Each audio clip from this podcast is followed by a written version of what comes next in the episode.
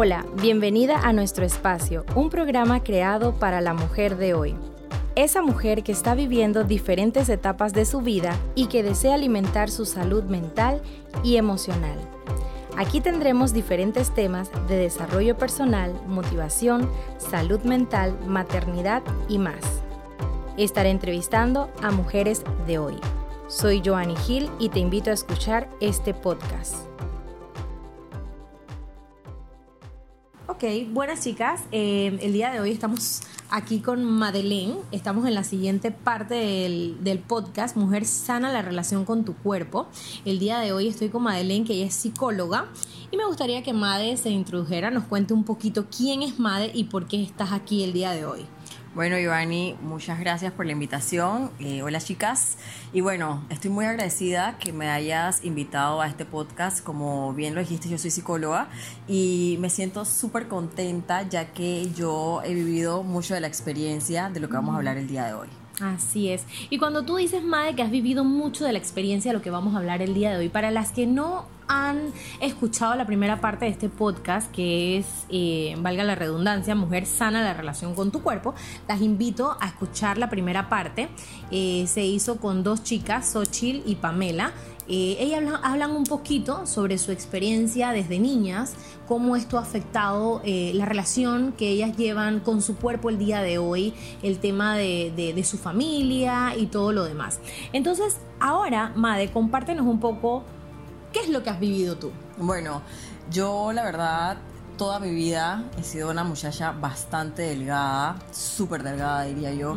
Y la verdad pues cuando estaba en la secundaria, bueno desde chiquita siempre pues la flaquita, la flaquita, la flaquita. Claro. Eh, pero cuando estaba en la secundaria, sabes que tú estás como que en esa etapa de la adolescencia en donde es donde tú te estás formando y comienzas a reforzar o a separar ciertas cosas, probablemente en esa etapa eh, me llegaron muchas cosas, muchos comentarios de personas a las que pues yo apreciaba mucho y que me pudieron haber marcado y que en ese momento hasta la fecha pues llegaron a reforzar mucho algunos complejos que yo tenía, a crearlos y a reforzarlos. Eh, por ejemplo, me acuerdo que una vez me dijeron, no sé si sabes estos salones de laboratorios de ciencias en donde hay estas banquitas, las bancas estas que tienen los, las barritas que son como los las que son como larguitas. Oye, una vez me dijeron que yo tenía las piernas como esas como esas sillas. Entonces imagínate, pues, en pleno salón de clase que te digan que tú eres tan flaquita y tienes las piernas tan flaquitas como una silla de esas, uno de esos taburetes que le llaman.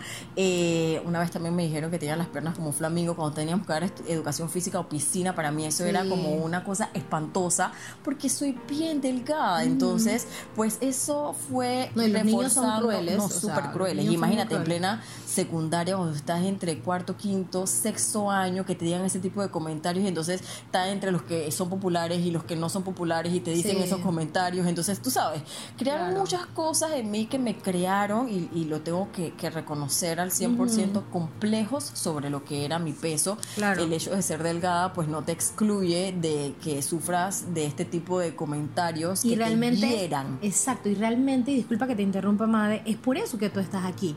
Porque a veces la gente piensa que solamente es la niña obesa o, o la gente que está sobre peso, que puede sufrir eh, de algunos malos comentarios que la verdad es que marcan eh, tu vida y pues te afectan a lo largo del tiempo. Claro. Entonces siempre se enfatiza como que es el sobrepeso chicas que están un poquito más gorditas o más rellenitas, pero realmente también ocurre con las chicas a, a, las flaquitas y a las que estamos bien flaquitas, nos pasa mucho, o sea, nos pasa muchísimo. La gente, nunca olvido comentarios que hasta hoy me llegan, dice que, ay, cuando yo era joven yo estaba bien flaca, ay, pero nunca tan flaca como tú. O sea, tú te sientes como que, o sea, pues, el esqueletito con soy, ropita. Soy, el, soy, soy no, no, lo no normal. Ajá, eres, fuera de lo normal. Exacto, es que una vez, incluso eh, eh, en mi trabajo, una vez yo le, hice, le dije eso a una muchacha, yo le dije, wow, pero es que entonces eh, yo estoy en lo menos de lo menos de lo más allá, o sea, era una cosa normal, porque me dijo ese comentario, entonces yo dije, oye, o sea, yo estoy flaca, sí, pero eso te va aumentando y nadie sabe, Joanny, cómo hieren esas palabras. Y al final es culpa también de uno, porque uno les hace caso, pero sí, sí, te llegan y, te van reforzando, son como gotitas, gotitas que van llenando tu vaso de complejos y te lo van pues alimentando, ¿no? Claro, y yo siento también, Made, que ahorita que dijiste eso de que la gente no sabe cómo esas palabras te hieren, creo que tiene que ver un poquito también con el hecho de límites o sea, de límites. Y claro, para yo poder comenzar a practicar límites en mi vida, yo tengo que haber comenzado una relación conmigo misma y un amor hacia mí para poder yo poder eh, ponerle límites tanto a comentarios de otra persona o actitudes de otras personas hacia mí, que lo que van a hacer es lastimarme o herirme. Entonces, creo que tiene que ver un poco más con eso, con que o sea, yo te voy a permitir hasta aquí. Hasta aquí.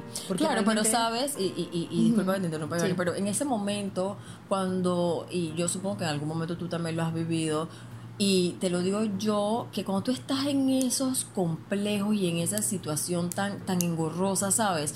Tú a veces no quieres ni siquiera hablar, tú, no quieres ni decir nada. Y es más, te lo crees y sigues alimentando eso. Te dicen, ay, ¿por qué estás tan flaca? Y tú dices, sí, porque estoy tan flaca y no sé qué hacer con tanta flaquencia. Y me veo en el, espejo, y Dios mío, y en verdad qué horrible porque estoy tan flaquita que qué feo que hay, que estas piernas tan flacas, que estos brazos tan flacos.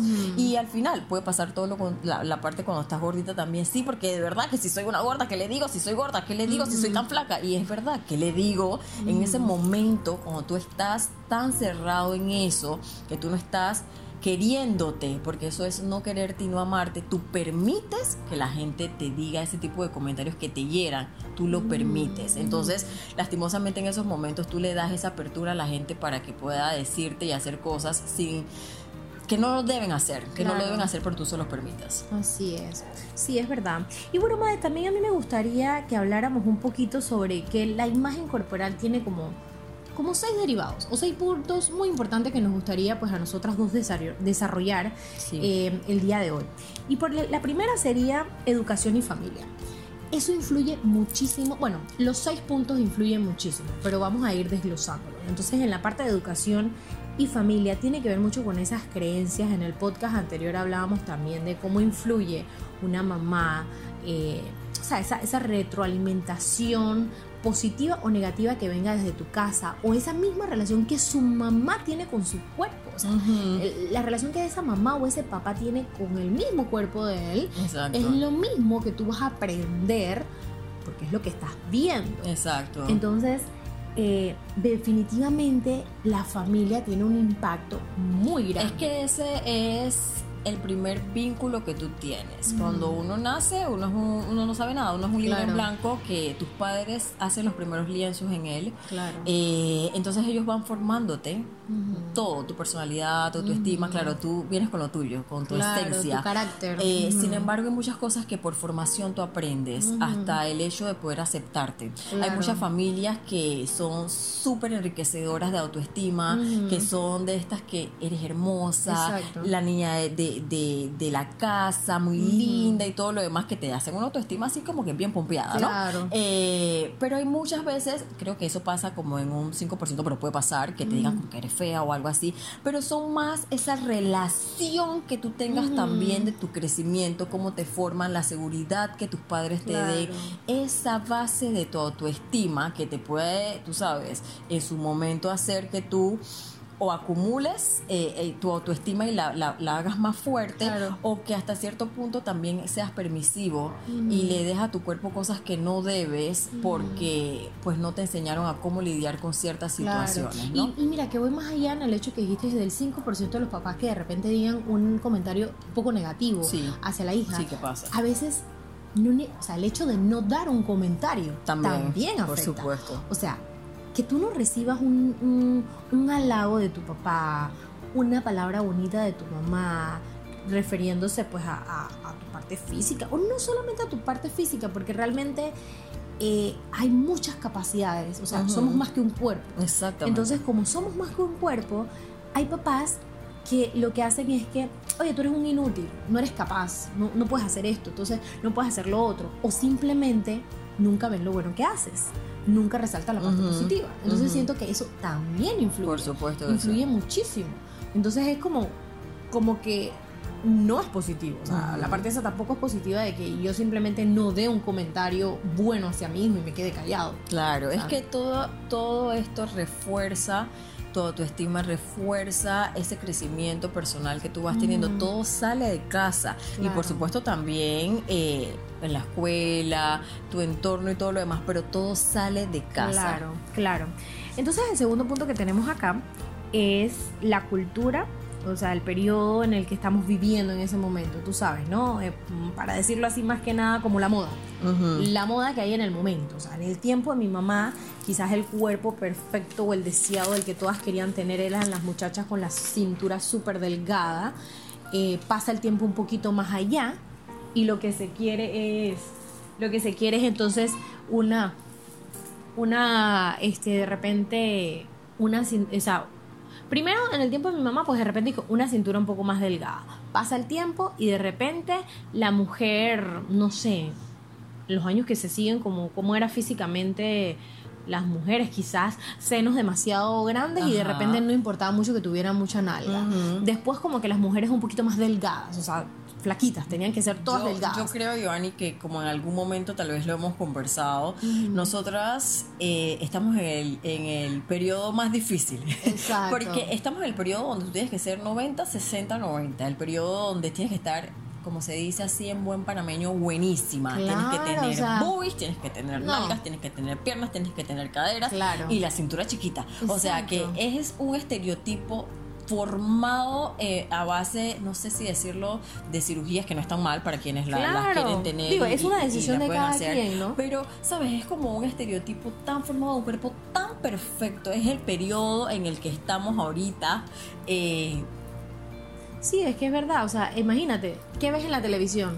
A Kim Kardashian Exacto. ¿Cómo se ve Kim Kardashian y sus, hermanas? Todas las hermanas, todas están. Todas tienen un cuerpo con muchas caderas, con muchas nalgas, o sea, con un derriero, o sea, perfecto, que realmente. Perfecto, es que es perfecto. no sé, a los senos. Entonces, es como que, wow, yo tengo que llenar esas, expectativas. Exacto, entonces nos basamos en eso, que tenemos que llegar allá, que yo quiero tener entonces esa super cadera o esas piernas, eh, eh, esas nalgas grandes, mm. firmes y que se ven tan mm. bonitas cuando se ponen jean, cuando están en vestido de baño, en, todas las, en todos los momentos. Entonces, sabes, esa es la cultura y ese es el periodo en el que estamos en este momento y nunca nos dicen, oye, ¿cómo estás? ¿Estás bien? Sino que así es que estarías bien, ¿verdad? Exacto, exactamente. Y también hay muchos hombres que de repente ni siquiera están enganchados con esa imagen ideal.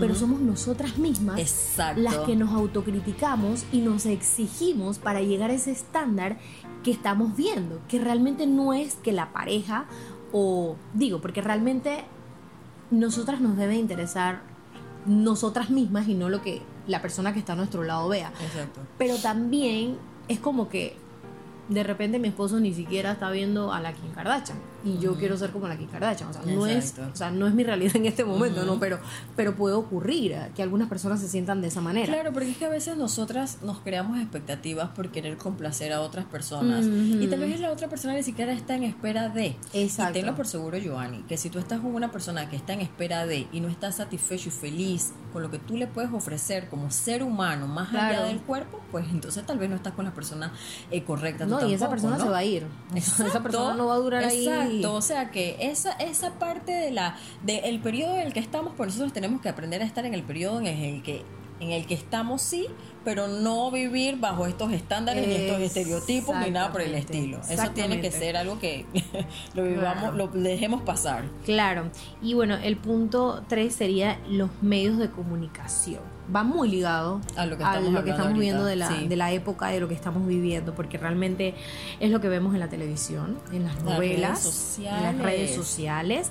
Vemos a una mujer en una cuenta, como se mencionaba en la parte 1, donde de repente tú ves el cuerpo perfecto, pero tú no sabes cuánto Photoshop esa mujer se hizo, tú no sabes cuántas operaciones esa mujer llegó a hacerse para ver el cuerpo tan perfecto que se ve y que realmente tú no vas a poder llegar nunca a, verte de esa manera, porque realmente hay muchas cosas de por medio, o sea, hay un proceso muy largo de por medio para poder llegar a eso.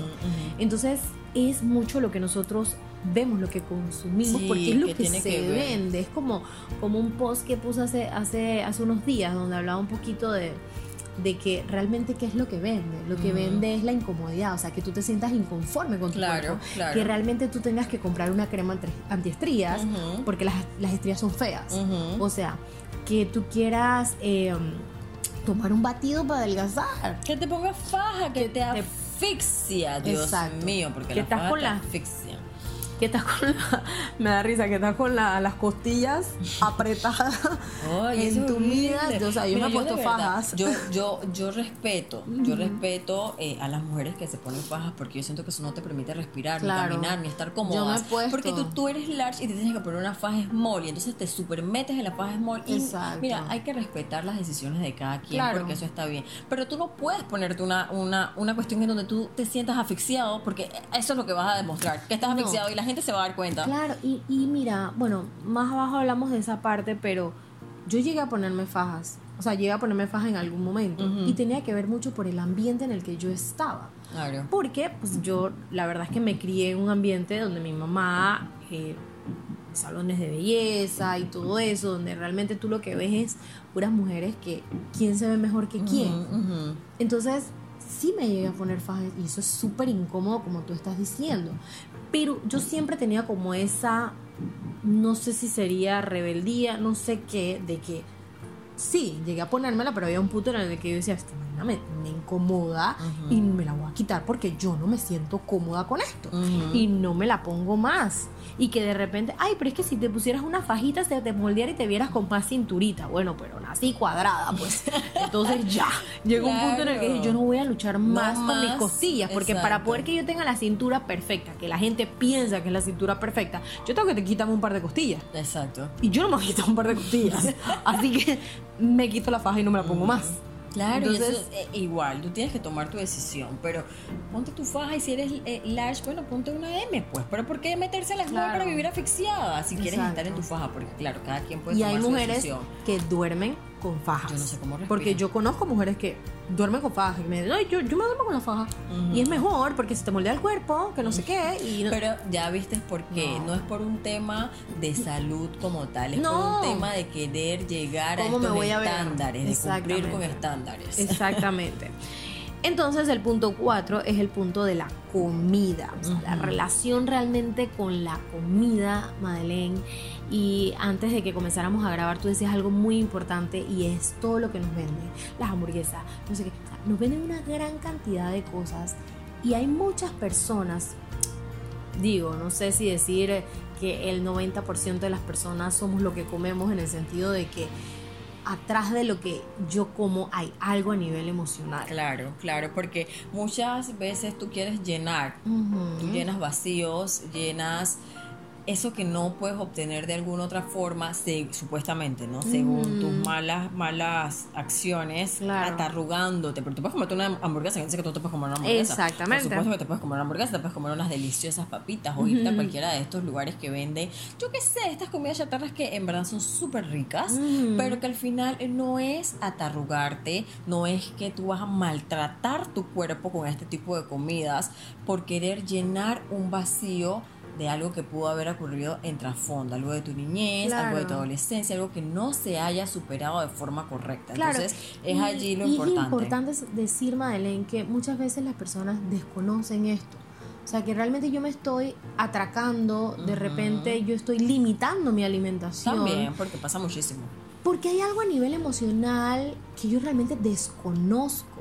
Entonces, si tu relación con tu comida es incómoda, o sea, porque eso sí lo puedes reconocer. O sea, Tú sí te puedes dar cuenta que realmente hay algo aquí de que yo, o sea, me reprimo tres días y al cuarto me como la casa entera. Exacto. Y después estoy vomitando porque realmente me comí toda la casa entera y entonces tengo un sentimiento de culpa por lo que acabo de hacer. O sea, ya hay, hay algo que no anda bien.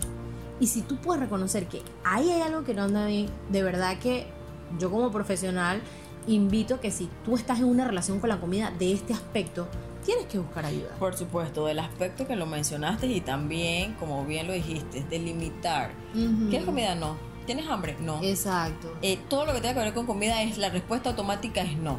Entonces ahí algo está pasando también. Claro. O sea, porque el cuerpo necesita su alimentación, su dosis diaria de comida, su desayuno, hay gente que toma pues, sus snacks, su almuerzo, su snack, su cena, como lo lleven. A veces los tres golpes, a veces con sus dos snacks. Pero tú necesitas comer. pero que, tú comas obligado o que, ay, ay, no, no, yo no tengo hambre. Ay, no, yo no quiero. O sea, algo está pasando también cuando tú estás limitando a tu cuerpo de que obtenga esta, estos beneficios que te da la alimentación. nutrientes que realmente los necesita. Entonces algo, algo allí también está pasando. Exacto.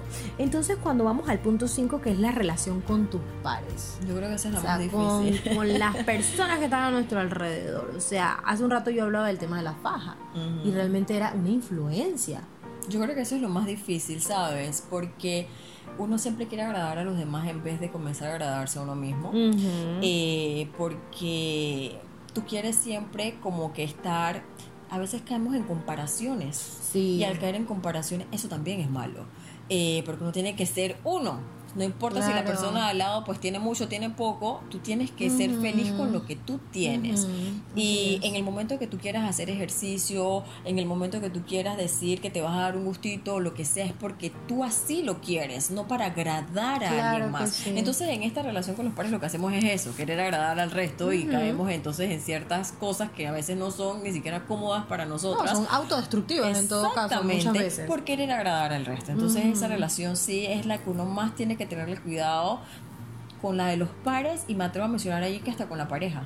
Hasta con la pareja. Hasta con la pareja, porque eh, no te, no sé, eh, creo que no lo mencioné al principio, pero a mí me pasó y creo que fue el momento en donde yo dije, basta, porque yo estuve en una relación en donde la persona me dijo, porque claro, aquí, o sea, estamos en pleno siglo XXI y todavía la gente habla de color de piel, de que si tienes el pelo duro, que si tienes el pelo, estos pelos buenos y malos. Exacto, que realmente no hay. Esto me acaba de acordar a una, una, ex compañera de trabajo. no hay ni pelos ni buenos ni malos, o sea, no son, son estándares. Y punto. Ay, yo no sé si decir estándares no sé, porque tampoco quiero ofender a la gente que, que, tiene todavía a estas alturas de la vida este tipo de pensamiento. O sea, no quiero decir, sí quiero decir, ignorantes. o sea, ignorantes, la verdad, porque realmente eh, tú o sea, la persona es más que un cabello, la persona es más, que un color de, piel, más que, o sea, una contextura. y terminemos, te digo más. O sea, yo soy flaquita, negrita y de pelo malo. Muy feo Sí, porque de verdad que así la cuando tú lo, no, lo ves desde un panorama abierto, tú dices, ay, no Pobre muchacha, mira. No, no, no. Entonces, no, por eso te menciono. O sea, al final, eh, el hecho que una persona te diga, yo nunca había andado con una, una, muchacha ni negrita ni flaquita. Entonces tú te sientes como que eres un espécimen. O sea, claro, tú dices, fuera de lo... ay, bueno. Entonces, en ese momento, en vez de mi persona, con todo diciendo una, una, una, profesional de la salud mental, pues mi persona en vez de decir, oye, me estás atacando, me voy, yo dije, ay no, me quedo y me apego a ti y entonces te voy a demostrar lo buena que soy. Y entonces fue mi error, pero por suerte pues pude abrir los ojos, darme cuenta eh, que no estaba haciendo bien. No, totalmente, aprendí. y, ahora hasta, hasta pues le digo a la gente, oye, vamos, claro, nadie aprende por experiencia ajena. Eso mismo, eso iba a decir. Eh, nunca está de más poder dar eh, tu opinión, si te la piden, por supuesto, porque nunca tú puedes andar diciéndole cosas a la gente si no te la ha pedido antes. Eh, pero, ¿sabes? Es importante que tú tomes tu decisión y tú te des cuenta, aquí me están hiriendo en vez de amando, ¿por qué tengo que estar aquí? Yo no, no, no me, ¿por qué me, estoy, estoy dándole a una persona una correa para que me pegue? ¿Por qué? Si yo no hice nada para que me hicieras algún tipo de maltrato. Entonces, eso es súper, súper importante. La relación con, con la pareja inicia queriéndote tú. Claro. Y, madre, a la final es cada proceso que vivimos en la vida tiene un aprendizaje. Claro. definitivamente tú en esa relación aprendiste. Muchísimo. Entonces, quizás en el momento, ahorita tú lo dices, o sea, yo en vez de decir, me voy de aquí, salgo huyendo porque tú me estás diciendo cosas que realmente yo tengo que poner un límite, y tú dijiste, bueno, no, yo le voy a demostrar a esta persona que no es así como, como dice, y que dices, estuvo quizás mal en el momento que lo hiciera, pero realmente algo aprendiste en ese por proceso. Por supuesto que sí, por supuesto que sí. Aprendí muchísimo, la verdad aprendí muchísimo. Y fue también como un trampolín para yo decir, oye, basta de los temas del cuerpo, basta de los temas de, que si eres blanquita o de que si eres eh, chumbita y estos estereotipos que te crean que también son absurdos porque eres un ser humano, porque eres un ser humano, no porque eres blanquito, ni porque eres negrito, ni porque eres gordita, ni porque eres flaquita, ni porque tienes el cuerpo buenísimo, no, eres un ser humano y punto. Pero son, son también ideas, pensamientos que los papás depositan en los hijos. Sí, entonces mal, o sea, criamos a veces a niños con estos estereotipos que van a la escuela o crecen siendo adultos y van a los trabajos y salen con este tipo de comentarios hirientes al resto. Entonces están las otras partes que pues sabes, no están tan preparados emocionalmente o con una autoestima eh, lo suficientemente llena, como digo yo, de los vasitos, eh, para poder combatir este tipo de comentarios. Entonces ahí hay un choque. Y los dos están mal, ¿sabes? Porque el que criaron con los estereotipos armados de que porque eres blanquita y, con el cuerpo bonito eres más bonita que la que es negrita y el cabello liso, ¿sabes? Porque el tema del cabello no para. Exacto. Sí, sí, sí, definitivamente es verdad. Y, como dices, es de las dos partes. sí, de la parte del papá que deposita en el hijo estos, estos estereotipos erróneos y el papá que no ha depositado en ese hijo las herramientas emocionales para que pueda afrontar una vida, porque una vida dura. Sí. Porque realmente el mundo fuera no es fácil, pero nosotros podemos hacerlo un poquito diferente, siéndolos un poco más empáticos con las personas, siendo respetuosos, eh, dando amor, ¿ok? De manera individual cada uno en su espacio, ¿no? Claro. Eh, y bueno, en el punto número 6, que es el último, es la relación con uno mismo. Y ahí yo me atrevo a decir, Madeleine, la parte esta de que no debemos esperar tener la perfección o el cuerpo perfecto para poder darnos cuenta de las capacidades que tiene nuestro cuerpo y aprender a amarlo. Porque, por ejemplo, hoy en día yo me puedo sentir un poquito más feliz de lo que yo veo en el espejo, porque me siento, honro mi cuerpo, porque siento que mi cuerpo es capaz de muchas cosas que antes no sabía que era capaz. Y quizás por el hecho de haber tenido hijo y todo esto ha hecho de que, de que yo vea que, que, o sea, que mi cuerpo tiene mucho valor. Y aunque lo que yo veo en el espejo no es lo mismo que veía hace unos años, porque de repente hace unos años yo lo veía todo más, más firme, eh, sí, pues como que más, más firme, más que nada. Entonces, eh, ahora yo, yo lo veo con más como compasión, creo que es la palabra, compasión, admiración de las capacidades de lo que mi cuerpo ha logrado hacer y lo que es capaz de hacer, más que lo que veo físicamente. Claro, claro que sí. Es que esa es la relación número uno y que a veces es la relación que más descuidamos. Eh, siento yo que uno tiene que aprender a resaltar diciéndole de alguna forma esa diva que tú tienes dentro. Claro. Uno tiene que aprender a, y que no es tan fácil, Joanny, ¿sabes? No es tan fácil poder eh, aprender a quererse, a aprender a que lo que tú ves en el espejo tú digas, dije, oye, me gusta, me veo bien y que esa seguridad tú la vas a proyectar porque todo va a depender de ti porque todo está en ti, en esa relación que tú tengas, no importa lo que digan las personas afuera, y vas a ver que cuando tú comienzas a aceptarte, cuando tú comienzas a llenar tu vasito de toda tu estima con cosas positivas, van a pasar miles de situaciones adversas, pero eso es parte de la vida, pero cuando tú comienzas a llenar tu vasito con cosas positivas con relación a tu cuerpo, con relación a cómo te sientes contigo mismo, pues al final tú te vas a dar cuenta que eso es lo que vas a comenzar a proyectar. Y eso es lo que la gente va a ver. Te lo digo por experiencia propia. Cuando yo dije, basta ya, esta situación, de que si estoy flaca, de que ya, basta. Si mis piernitas son como las de un flamingo, pues así me encanta.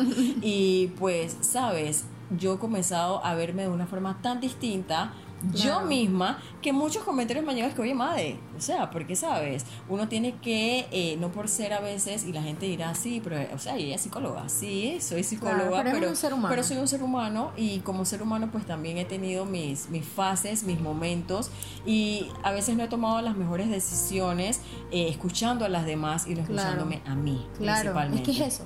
Yo siento que la clave es eso, escucharse uno mismo, escuchar nuestro cuerpo. El cuerpo nos habla.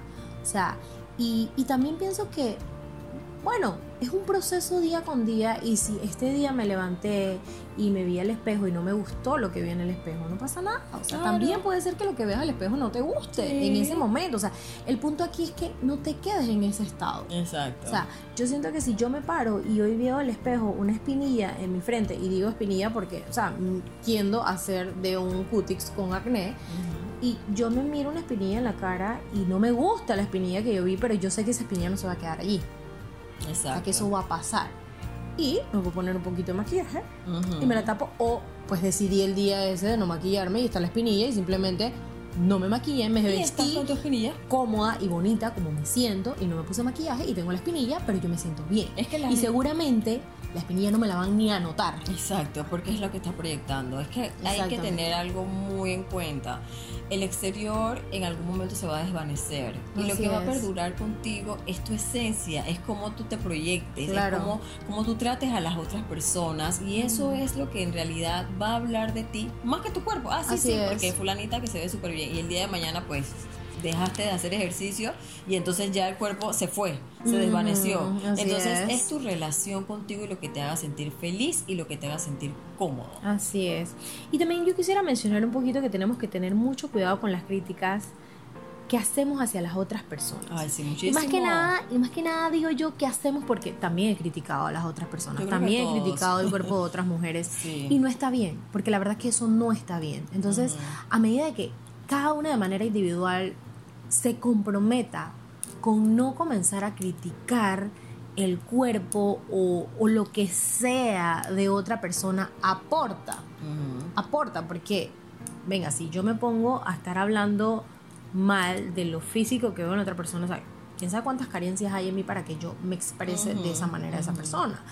Y seguramente me va a latigar yo también, porque si así como yo estoy flagelando a la persona o, o- o- o- o dando comentarios negativos de esa persona, seguramente así mismo lo hago hacia mí. Exactamente. Así mismo lo hago. Entonces, siento que uno de los primeros pasos es comenzar a dejar de hablar mal de lo que vemos exacto. en las otras personas. Y es más, uno no debe criticar y debe de apoyar o aportar en esas otras mujeres, Claro, ¿sabes? Eso claro. yo creo que si todas hiciéramos eso, pues tendríamos a mujeres más motivadas, más llenas de luz, que a mujeres marchitas por los comentarios ajenos, que lo hace, lo que hacen es entonces llenar eh, a la persona de inseguridades. Así Así es. que esa parte es súper importante, de verdad Sí. que sí. Y bueno, estos han sido los, los seis puntos importantes que queríamos tomar o tocar el día de hoy sobre la imagen corporal. Y pues no sé, Madeleine, si tú quieres decir algo más para, para darle el cierre a esta amena conversación que hemos tenido el día de hoy. Bueno, yo creo que lo más importante es que aprendamos a amarnos, que aprendamos a sentirnos seguras, que eso es lo que vamos a proyectar, que no sé, usemos ropa que nos guste, Sí. ropa que te haga sentir así sensual, que te haga sentir divina, eh, para poder cada vez que salgas a la calle con esa seguridad llenarte, ¿no? Claro. Sentirte eh, eh, muy bien contigo. Y aparte de eso, Joanny, yo creo que es súper, súper importante que cada una eh, pues haga esa reflexión y se dé cuenta de que tú eres lo que vales y contigo es que tú te vas a quedar hasta el último momento. Entonces tienes que sentirte contenta con lo que tienes Claro. y aprender a amarlo. Eso es lo que yo te puedo decir y bueno, agradecerte por esta invitación porque la verdad es un tema que sabes que me apasiona muchísimo. Eh, y bueno, espero Aquí que- nos pudiéramos a quedar tres Ay, sí. días hablando. nos pudiéramos que sí. si nos pudiéramos quedar tres días hablando aquí de- del tema, ¿no? Pero bueno, yo siento que eh, todas tenemos un cuerpo perfecto. Dios eh, hizo el cuerpo del ser humano una máquina completamente perfecta y con capacidades maravillosas y extraordinarias, que más que nada siento que eso es lo que tenemos que enfocarnos hacia eso, hacia ver esa, esa perfección de ese cuerpo por las capacidades que puede lograr hacer, lo que puede hacer. Y pues me gustaría decirles que el cuerpo perfecto es el que irradia seguridad. Las medidas perfectas, pues, no existen. Exacto. Todo es un estándar social que mañana va a cambiar, porque lo más probable es que pase la moda y ya la que hemos mencionado mucho que debe estarle picando los oídos a la Kim Kardashian, ella envejezca. Sí. y entonces ya no va a ser una moda, ya no va a ser una tendencia. Exacto. Porque es eso, ¿no? Entonces ya ya no va a ser una tendencia y vendrá otra, porque son olas que van y, que vienen. Como todas las modas. Como todas las modas. Exacto. Así que pues bueno, me queda pues darle las gracias a todas las chicas que nos escucharon eh, el día de hoy en esta conversación que tuve con Madeleine. Espero tenerla en otro, en otro tema donde ella se sienta cómoda para conversar y compartir con todas ustedes. Así que las invito pues a que, a que sigan de igual manera las redes sociales, arroba Joanny Psicóloga. Y cualquier cosa pueden escribirme también eh, a un mensaje directo o a mi correo en tu consultorio en línea arroba gmail.com y espero verlas entonces, o bueno, espero que nos escuchen o que me escuchen en el siguiente episodio. Así que que tengan un feliz día, un abrazo.